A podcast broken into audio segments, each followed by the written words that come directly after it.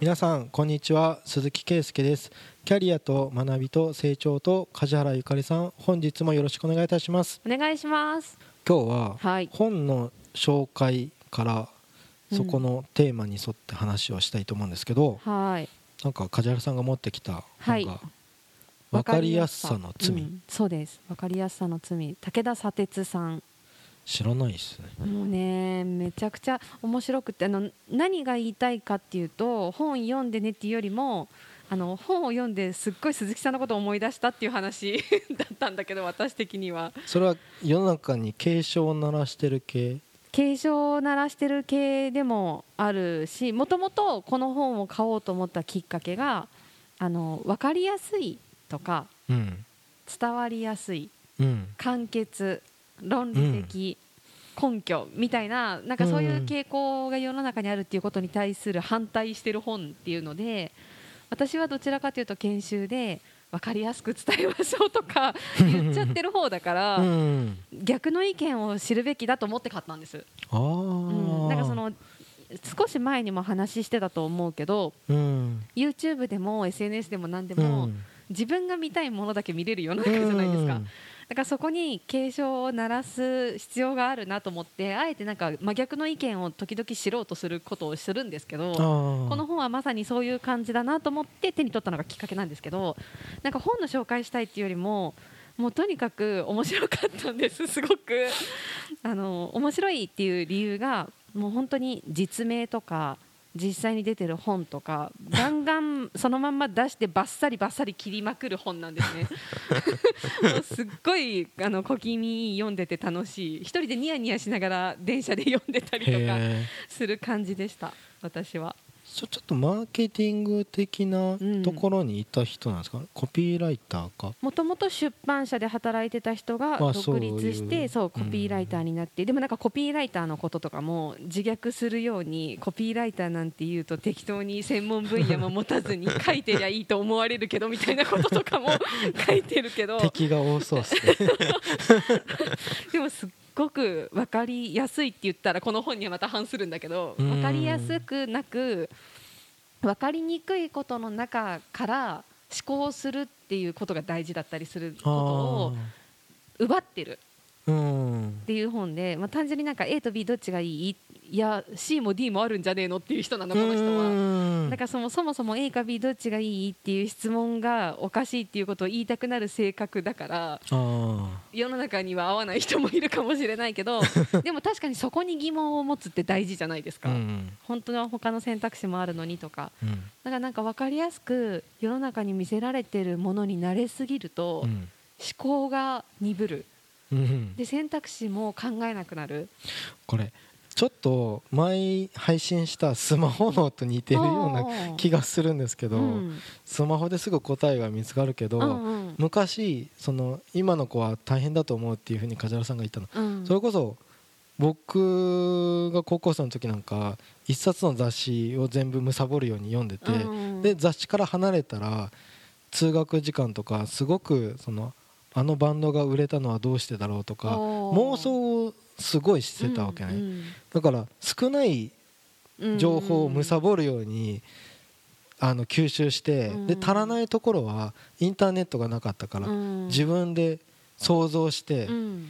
だからすごいななんか深くまで考えたりとか、うんじゃあルーツを探ってみるとかそういうことはあったんですけど、うん今隙間時間にパパって分かりやすく回答が来て、うんそれこそタイトルだけで分かった風になったりとかうんするじゃないですか。するする、もう今の時代うん。情報型ってずっと前から言われてるけど、うんうん。もうみんなそれに使っちゃってますよねっていう。ね。だからなんかこの中でも誰かの引用この人が言ってたんじゃなくて誰かの引用で載ってたのがツイッターが140文字以内じゃないですか、うん。104あ是枝さんだ。是枝監督が言ってたっぽいって確か書いてあったけど、140文字以上しか書けないっていう機能にした方が、うん。人は短文で簡単に物事を言おうとするけど、その方がもっとなんかいろいろ書かなきゃいけなくなるから、思うん。考がより深く生まれるんじゃないかみたいなことを書いてて、うん。でそれに賛同するみたいなことが書いてあったんだけど、うん。その発想は私には全然なかったからああそういう見方もあるかとか思って。僕教育系の助成金やるときうに、ん。あの社員の人が教育受けました、うん。一日学んだこと1行じゃダメですよっていうふうに審査とかで受ける、そりゃそうだよねとか。8時間何を学んだんですかって言った時に、1行ってどういうことっていうので、せめて200文字以上ちゃんと書きましょうって、200文字でも少ないよねって思うぐらいそうなの。今ちょろちょろってそれで少ない情報でうん表すっていうかそこしかみんな読まない。そうなんだよね。だからなんか散々さ研修とかでも、まあ、私前職トヨタ系なのもあって基本的に A41 枚でまとめるっていうのが普通で、うん。そんなものにまとめる必要が果たしてあるのかっていう発想はそんなになかったから、うん。なんかそういう発想を持ってもいいんじゃないのみたいな感じのことが書いてあって、ああそうかってなんか何でもかんでも簡潔便利にすがるっていうよりは分かりやすくしないことで生まれることもある。うん。っていう話でだからわ分かりやすくするのも大事だっていまだに思ってるけど、うん。何でもかんでもそうすればいいってもんじゃないっていう考えには変わった。うん。でなんか何でも簡潔の方がいいって思いそうじゃない？思わないタイプだよね多分鈴木さん。うん。だからこれ読んでてすごい思い返したんだけどなんか何でも伝わりやすい方がいいし人に親切な方がいいし、うん。分かりやすくて、うん。なんかそんなに小難しく考えさせない方がいいって思ってたけどあでもそれって考える機会を奪ってることになるんだとか、うん。そういう発想があんまなかった。良かれと思ってやってたどっちかっていうと、あうん、それはちょっと気をつけなきゃなって場所によってはあ思った。なんかそれこそ卵が先かうん。鶏が先かうん。の問題みたいなのは高校生ぐらいの時に例えば音楽がうん。カラオケが流行ったからうん。歌いやすいほものがヒットする。カラオケで歌えるような曲しか 今で言うとキングヌーの歌なんかカラオケ層全員無視してるじゃん あれ女連れてこないと男のボーカルの方なんですけど無理でしょとかそういうのを無視してる音楽とカラオケする人が増えてるからうん。カラオケで歌える曲をリリースする。でカラオケで歌える曲をリリースしが多いからうん。余計カラオケがみんな流行るからっていう風になんかこう世の中みんなカラオケで歌いたいっていう文化になってきたからうん。配信する側もそれに合わせてるとかえそれってあるの？カラオケので講座なんかいっぱいあるし歌いやすいって思って作ってる曲があるってこと？そんなんいっぱいあるよ。本当？それ知らなかだってった SNS とかサブスクで曲作るようにうん。と配信するようになったらイントロの時間が明らかに10年前より10秒短くなったとか。へーっていうのはすぐ次の曲とかえー。サビにが頭にくる曲がどんどん増えていったとかそういうのはリスナーとか世の中に合わせてそういう風に出来上がってるから。あそうまさにそれ砂鉄さんがダメだって言ってる流れと一緒だね。僕その時間の経過してもうん。例えば70年代とか80年代で名盤って言われてるのがうん。高校生とか大学生の時に何回過ぎて理解できなかった、うん。なんでこれが音楽的に優れてるんだろうとか、っていうのは本当にドラムとギターの両方譜面で見ない限り、うん。やってる難解的なその音楽的な凄さは理解できない。聞いてるだけでは？だけど YouTube とかミュージックビデオがうんで存在してるとプロモーションビデオがいいうんアーティストの方が受けるわけじゃないですか、ビジュアルがいいの。うん。いや昔はレコードしかなかったから、うん。そこの音だけで勝負しててあそうね。そこですごい革新的なことビートルズとかもやろうとしてたっていうのは、うん本当に時間をかけて聴かないと理解できない、うん。アルバムとかも多かったんですけどうん。今そんなの何回も聴くアルバムなんて僕ないっすからね。なるほどね。も2年ぐらいアルバム単位で音楽聴いてない？あーでも私も聞いてないかもアルバム単位って。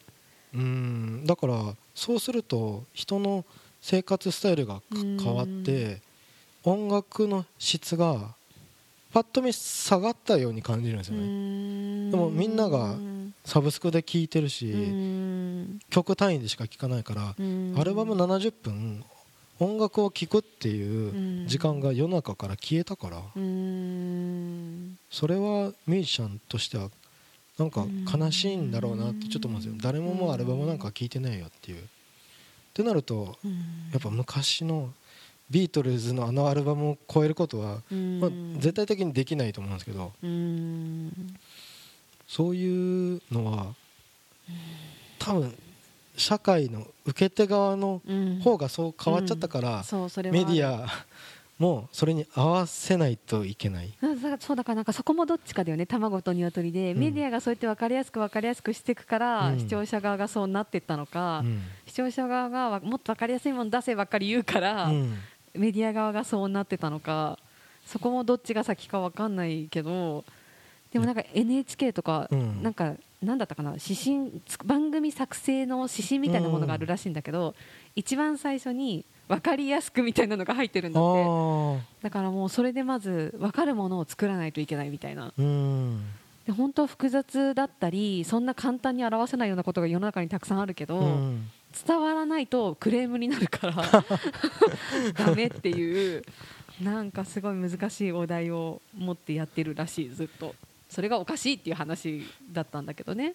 でもこのポッドキャストの番組のいいところは、うん、まず再生回数が表に見えてない、うんうん、表に出てたら、うん、この再生回数の10倍の回があったら、うん、これは面白い回なんだなって思うじゃないですか。内容がね確かにね。それも分かりやすい指標だと思うんですよ、うん、あ間違いない。再生回数多いやつ面白そうって思うもんね。そうそうそうそう。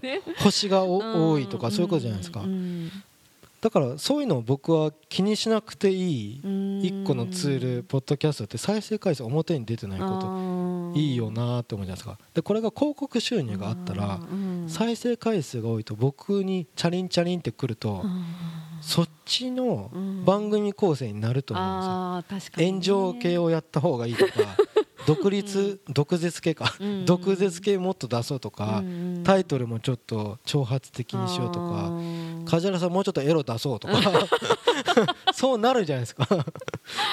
そういうふうに多分流れちゃう人が YouTube とかなんかそれは世の中の仕組み、再生回数が多いのは面白いコンテンツとか再生回数が伸びるのはこういうコンテンツとかなっちゃうわけじゃないですか、そういうのになんかしがみがないから、まあなんかのほほんと配信続けれるとか確かにそうかも。分かりやすい指標ってありすぎるねそうやって考えると世の中に。そうそうそう本当だね。だってインフルエンサーみたいな人ってなんか自己啓発本のこのページってパッて開いてこのところをちょっと、うんツイッターで流しとこうって言ったらうわためになること言われたみたいに言うけどいや本買えよみたいな。1000円でそこら辺に本当は全部を通して読めるよってなんですけどツイッターでここの1行だけちょっとツイートしたらお手軽に内容分かったみたいな。あの人またいいこと言ってるって本読めよそれで分かった気になっちゃうんだよね。なっちゃうなっちゃう。確かに。怖いね。でも本当読んでて反省しながら勉強になるなと思いながらいろいろ見てたけど、うん、確かに分かりやすいものがたくさん世の中にあるって思って、うん、今の音楽の話も私カラオケに合わせたものがあるとかも知らなかったし、うん、でもそれも歌いやすいとかそのカラオケが好きな人にもっといいようにっていうところに寄せてった結果ってことだもんね、本来のそもそも音楽でなんか自分が好きな音を配信するとか、うん、聞いてもらいたい曲をっていうのとまたちょっと軸が違うもんね、うん、作るものが何をモチベーションに作るんだろう？お金？まあ成功というか自分のものを作ったものを認められたい。あでも一応認められるか。そうか。リリースというかもうレコード会社が、あのお前らじゃ売れないからちょっとダサいよねって。だったらブランディングこうしようとか上から言われて、でテレビに出ようよって。でシングルは3分ぐらいにしてとかで午後のこうちょっとタイアップがあってとか 言ったらスピッツなんかシングルはもうスピッツのイメージなんですけど、アルバムの曲は本当にやりたい初期のロックのことが入ってるからアルバムで捨て曲がないっていうかアルバムが本当のスピッツみたいに分かる人はなんか聞くんですけどでもいかにもなんであんなにスピッツのロビンソンとチェリーのイメージずっと引き継いでるかって言ったらそれぐらいしかシングルカットさせてもらえないからね。へえもう世の中。制作の意図ってことだよね。そうそうそうそう。うん。前ねミスチルがねうん。ミスチルが菅氏顔にうん。デモ曲を作ったら必ず菅氏顔に送るらしいんですよ。へえうん。なんでかっていうとうん。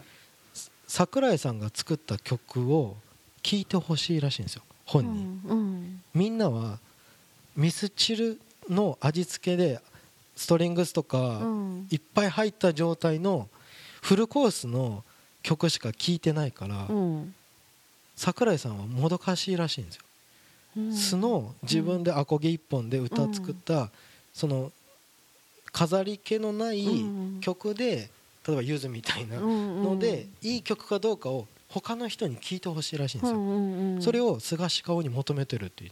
へえもう世の中に出てるのはももう小林武史っていうプロデューサーーが世の中とかミスチルはこうだからとかドラマのタイアップだからこうだからっていう風に味付けされちゃってるから本当ののお米一あのだけの ご飯だけで食べてほしいんだけどフルコースで全部でミスチルみたいに世に出さなくちゃいけないから。桜井さんなんてそのままでいけそうなのにね。いやそんなん誰も求めてない。ゆずみたいなことをえー、そうなんだ。そういう曲昔はできてたかもしれないうん昔そういう曲ある気がする今桜井さん。は今はミスチルぽ印みたいな。ぽい曲。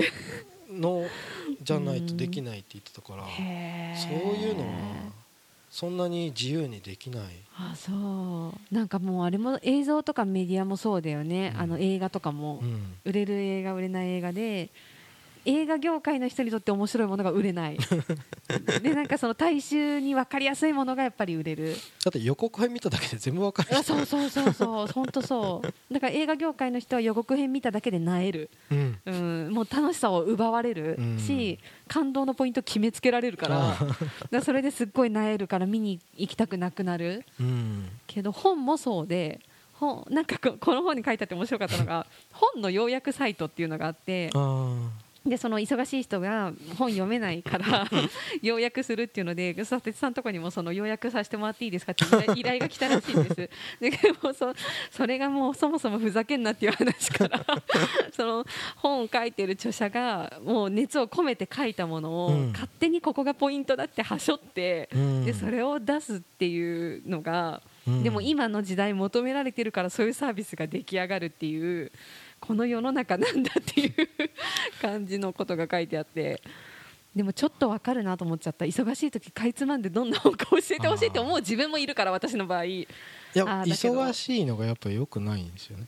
うん僕学生の時にすっごい時間があって大学生の時にうん。スカパー入ってうん。ヨーロッパのサッカーチャンピオンズリーグの予選から全試合見てたんですすごいねよすごい土日にあの1日に6試合見たりとうん。かした時にすごいベルギーのチームとあのーセリエ A とかのチームうのん。カードを見てても向こうのベルギーのチームのそのボランチの人の名前が何回も解説でうん名前出ると覚えてうん。これ偶然じゃないよね。あのボランチの位置でいつもボあーールを奪うのは。うんだけどまああの仕事が忙しいみたいなうん。年になるとそんなスカパーも解約して見てないとそのハイライトだけを見るとゴールシーンばっかり。ストライカーの名前は覚えるんですけどうん。ボランチの仕事は覚えないよね。消えたんですよね。消えるね。間違いない。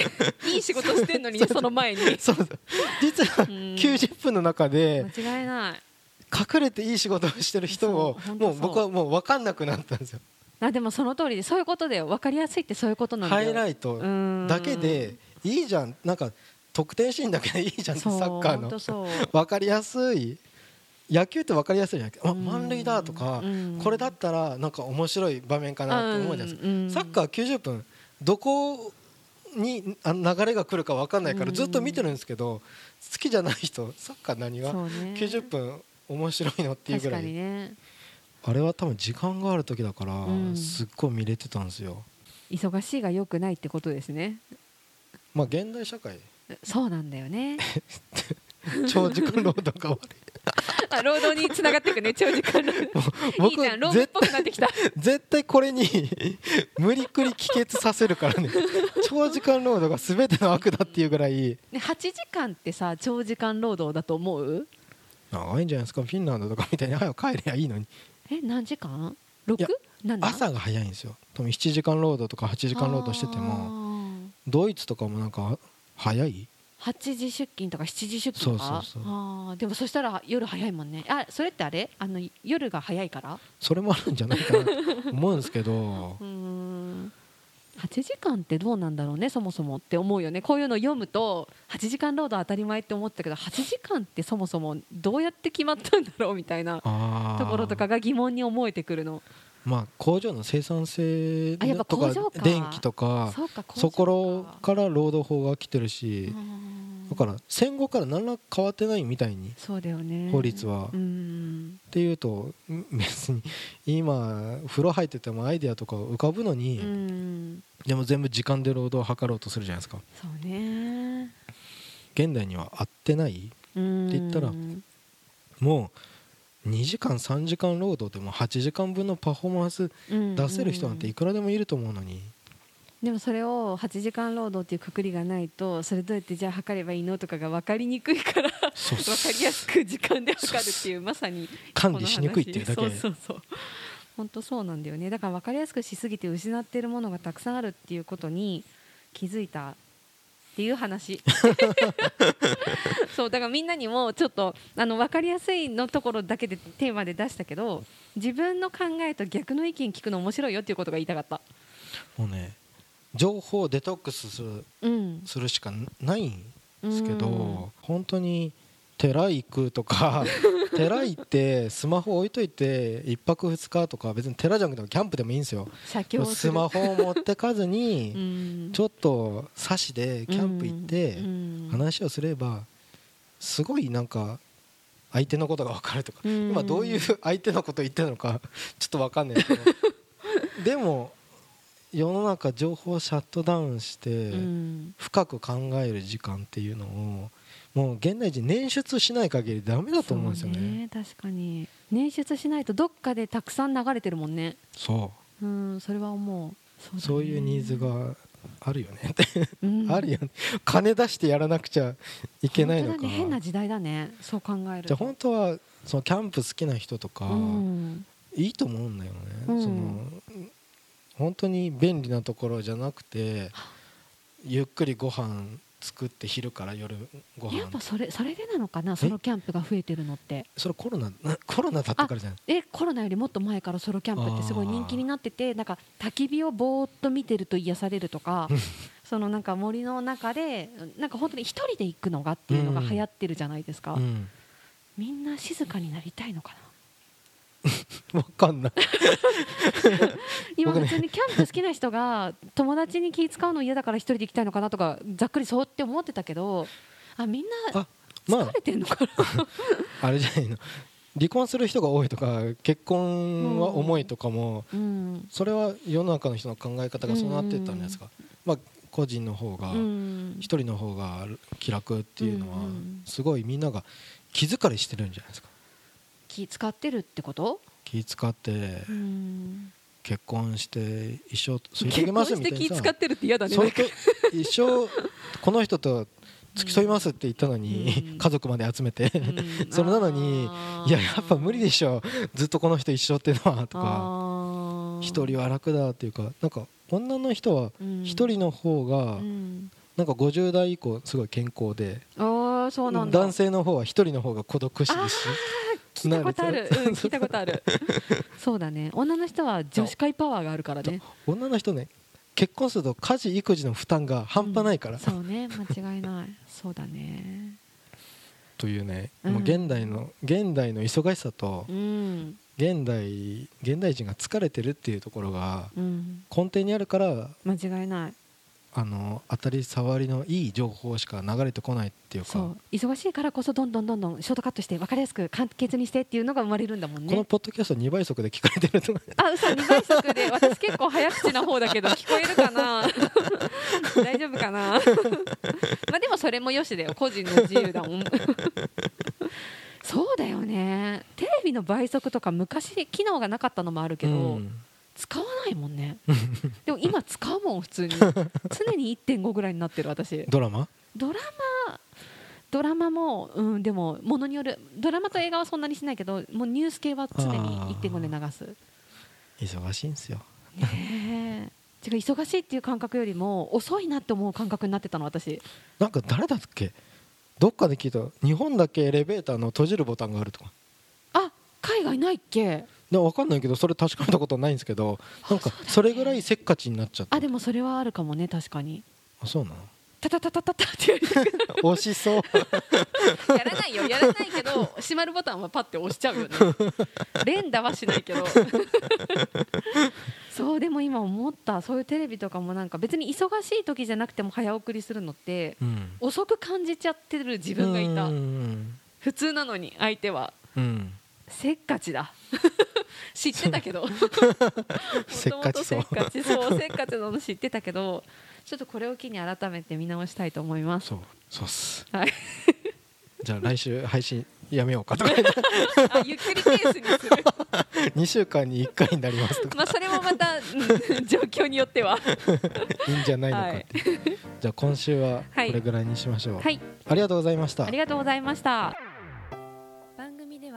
2人へのご意見ご質問をお待ちしています社会保険労務士事務所コルトスのホームページまたは info アットマーク sr ハイフン koluts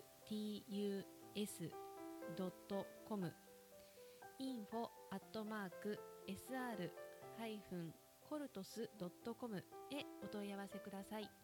お待ちしています。